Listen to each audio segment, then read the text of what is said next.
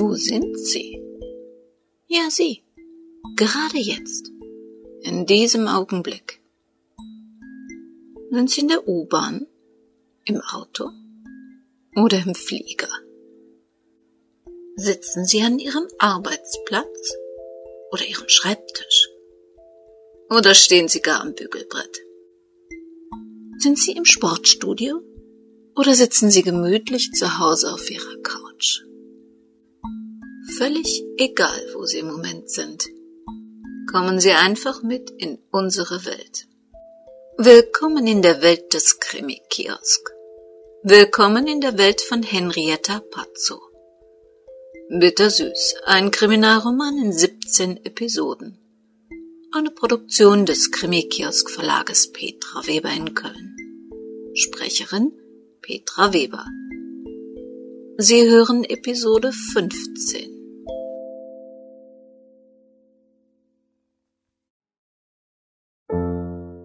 Zum Streiten blieb Jana keine Gelegenheit, obwohl sie spürte, dass ihre Ehe ein reinigendes Gewitter brauchte. Aber Markus wich ihr aus. Beim Aufstehen ein flüchtiger Abschiedskuss, beim abendlichen Wiedersehen ein flüchtiger Begrüßungskuss blieben ihre einzigen Kontakte. Selbst für normale Gespräche fanden sich weder Raum noch Zeit. Jana schöpfte erst Hoffnung, als Markus an diesem Tag das Haus nicht wie üblich verließ. Statt des elterlichen Frühstücks verschlang er nur eine Tasse Kaffee und ein Croissant. Dann schloss er sich in sein Arbeitszimmer ein. Bisher hatte Markus nicht einen Tag in der Firma versäumt. War es nun ein gutes oder eher ein schlechtes Zeichen, wenn er diesen Tag zu Hause verbringen wollte?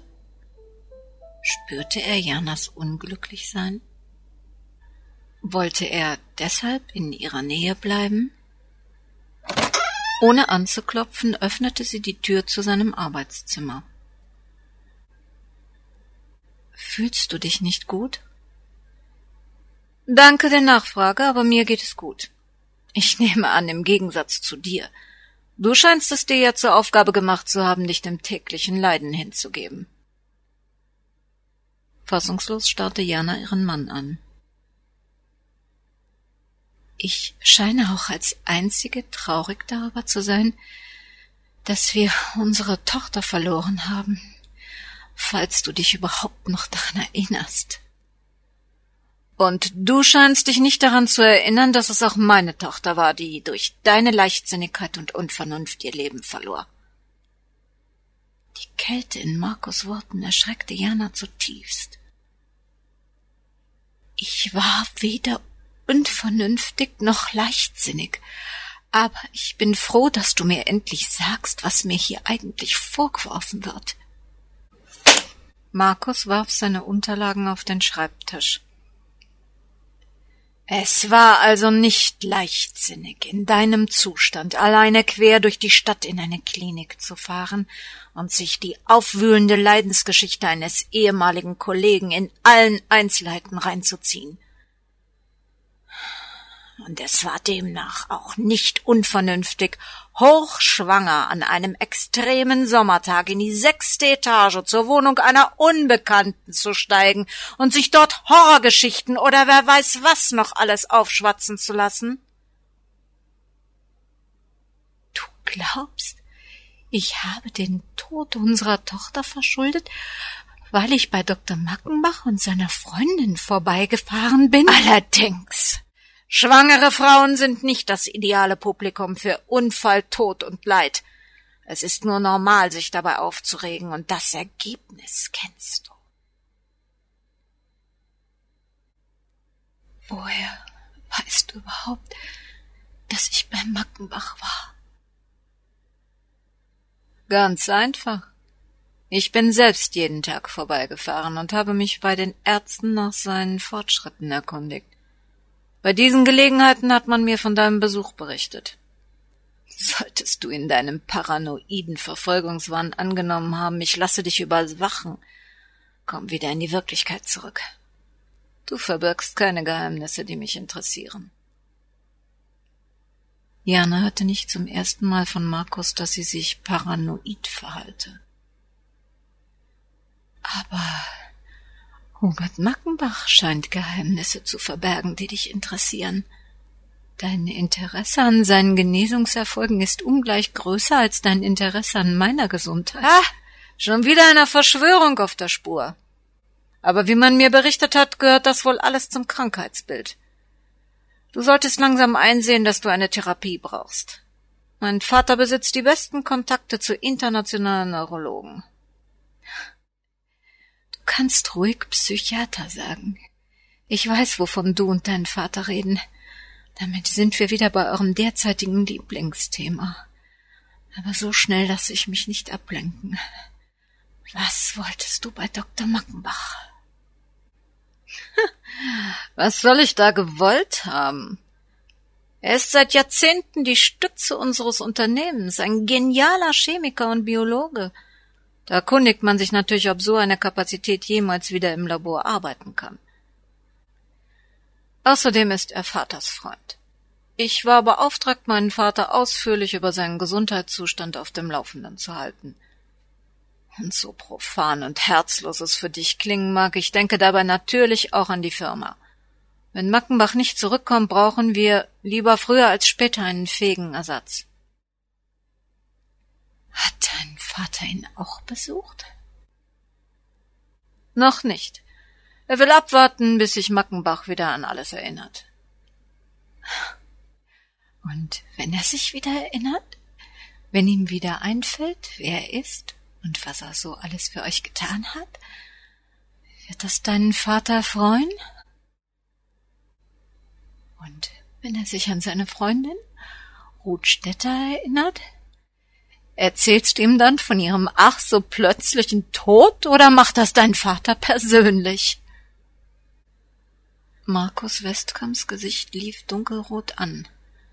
Zornesfalten kräuselten sich tief in seine Stirn. Mit der flachen Hand schlug Markus auf seinen Schreibtisch. Wage es nicht noch einmal in diesem Ton mit mir zu reden, wage es nicht. Du solltest schleunigst etwas für deinen kranken Geist tun, und wenn du dich nicht bald darum selbst kümmerst, werde ich es tun. Wir lassen uns weder von so einer dahergelaufenen Hysterikerin noch von Mackenbach oder dir einschüchtern. Lass dir das als Warnung gesagt sein, brüllte Markus seine erschreckte Frau an. Sie zuckte zusammen. Dieser dunkle Verdacht, der einst in Ruthstädters Wohnung in ihr hochgekrochen und von ihr und dem Baby Besitz ergriffen hatte, bemächtigte sich ihrer aufs Neue. Sie konnte sich nicht dagegen wehren. Wurde sie jetzt wirklich verrückt? Hatten die Westkamps es geschafft? Oder war dieser furchtbare Gedanke doch berechtigt? Markus sah sie entsetzt an und drehte sich von ihr ab. Mit einem lauten Knall warf er die Tür des Arbeitszimmers hinter sich zu und ließ Jana wieder alleine zurück. In dieser Nacht schlief nicht nur Barbara schlecht. Auch Jan wälzte sich ruhelos hin und her. Am Morgen saßen sich beide übermüdet und unruhig beim Frühstück gegenüber. Lange könnte Jan seine wachsende Sorge nicht mehr verbergen. Weißt du inzwischen mehr über dein inneres Bild, nach dem du mich neulich gefragt hast? Barbara setzte ihre Tasse ab und sah erstaunt auf. Meinst du, das ist der richtige Augenblick zu philosophieren? Ich glaube sogar, dass es keinen besseren gibt. Du musst dir heute nämlich darüber im Klaren sein, was du sein willst. Du hast zwei Möglichkeiten. Entweder du spürst diesen allgemeinen Weltverbessererdrang in dir, so wie Ruth, oder du fühlst dich für einzelne Individuen verantwortlich. Ich bin zu müde. Ich verstehe kein Wort von dem, was du mir sagen willst. Du kannst Sandra helfen, den Westcom-Skandal an die Öffentlichkeit zu bringen. Du kannst sie aber auch davon abbringen, sich selbst zu gefährden, indem du sie davon überzeugst, die Sache besser zu vergessen. Das glaube ich einfach nicht. Du hast also absolut keine Probleme damit, alles, was diese Verbrecher ihren Kunden mit diesem ekelhaften Süßstoff antun, zu vergessen? So habe ich das nicht gesagt. Aber ich dachte mir schon, dass du es so sehen würdest. Also fühlst du dich berufen, die Welt zu retten und du riskierst dabei Sandras Leben und Gesundheit. Sag mal, bist du nicht der Mann, der mir letzte Nacht erklärt hat, Unfälle passieren zufällig und die Westkamps haben jede Menge Möglichkeiten mit Werbung und Politik ihre Sauereien wieder hinzubiegen? Warum sollte Sandra dann gefährdet sein? Ich habe auch kein Auge zugetan. Ich habe auch die ganze Nacht gegrübelt. Vielleicht sehen wir alles zu überspitzt. Vielleicht sehen wir auch zu viele Krimis im Kino, aber es besteht verdammt nochmal tatsächlich die Möglichkeit, dass den Westkamps absolut jedes Mittel recht ist, ihre Geschäfte zu schützen. Außerdem wissen wir nicht genau, ob Ruth oder Dr. Mackenbach nicht doch mehr herausgefunden hatten. Sie mussten nicht zwingend alles schriftlich fixieren. Es ist eine Riesenschweinerei, wie fahrlässig diese Firma mit unserer aller Gesundheit und Wohlbefinden umgeht, aber ist es das wert, Sandra in Gefahr zu bringen? Sie wird möglicherweise ihres Lebens nicht mehr froh. Sie wird Angriffen ausgesetzt sein und vielleicht steht ihr auch ein zufälliger Unfall bevor.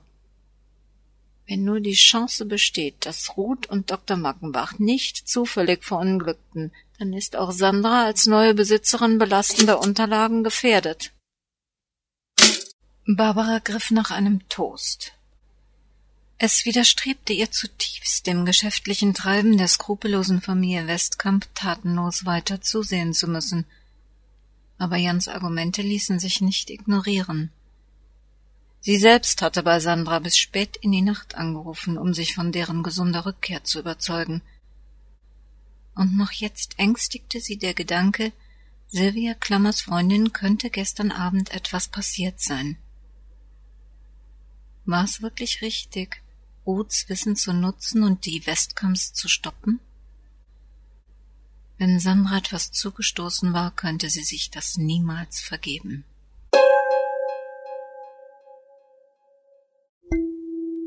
Sind Sie eigentlich bei Facebook? Und sind Sie schon Fan unserer Facebook-Fanpage geworden? Na, dann wird's aber Zeit. Unter www.krimikiosk.de können Sie genauso Fan werden wie natürlich über Facebook. Damit auch Ihre Freunde und Familienangehörige wissen, wo man gute Krimis hören kann. Und wenn Sie schon mal bei uns auf der Webseite sind, können Sie sich für den Newsletter eintragen oder mal gucken, wie das eigentlich bei uns im Impressum aussieht. Denn für diese Sendung war wieder der Krimi-Kiosk Verlag Petra Weber in Köln verantwortlich. Die Musik im Hintergrund von Ema Emanuel Kodden. Vor- und Abspann www.tonpumpe.de. Wir hören uns in der nächsten Woche wieder oder sehen uns auf Facebook. Bis dahin, passen Sie bitte gut auf sich auf. Das Leben kann sehr, sehr kurz sein.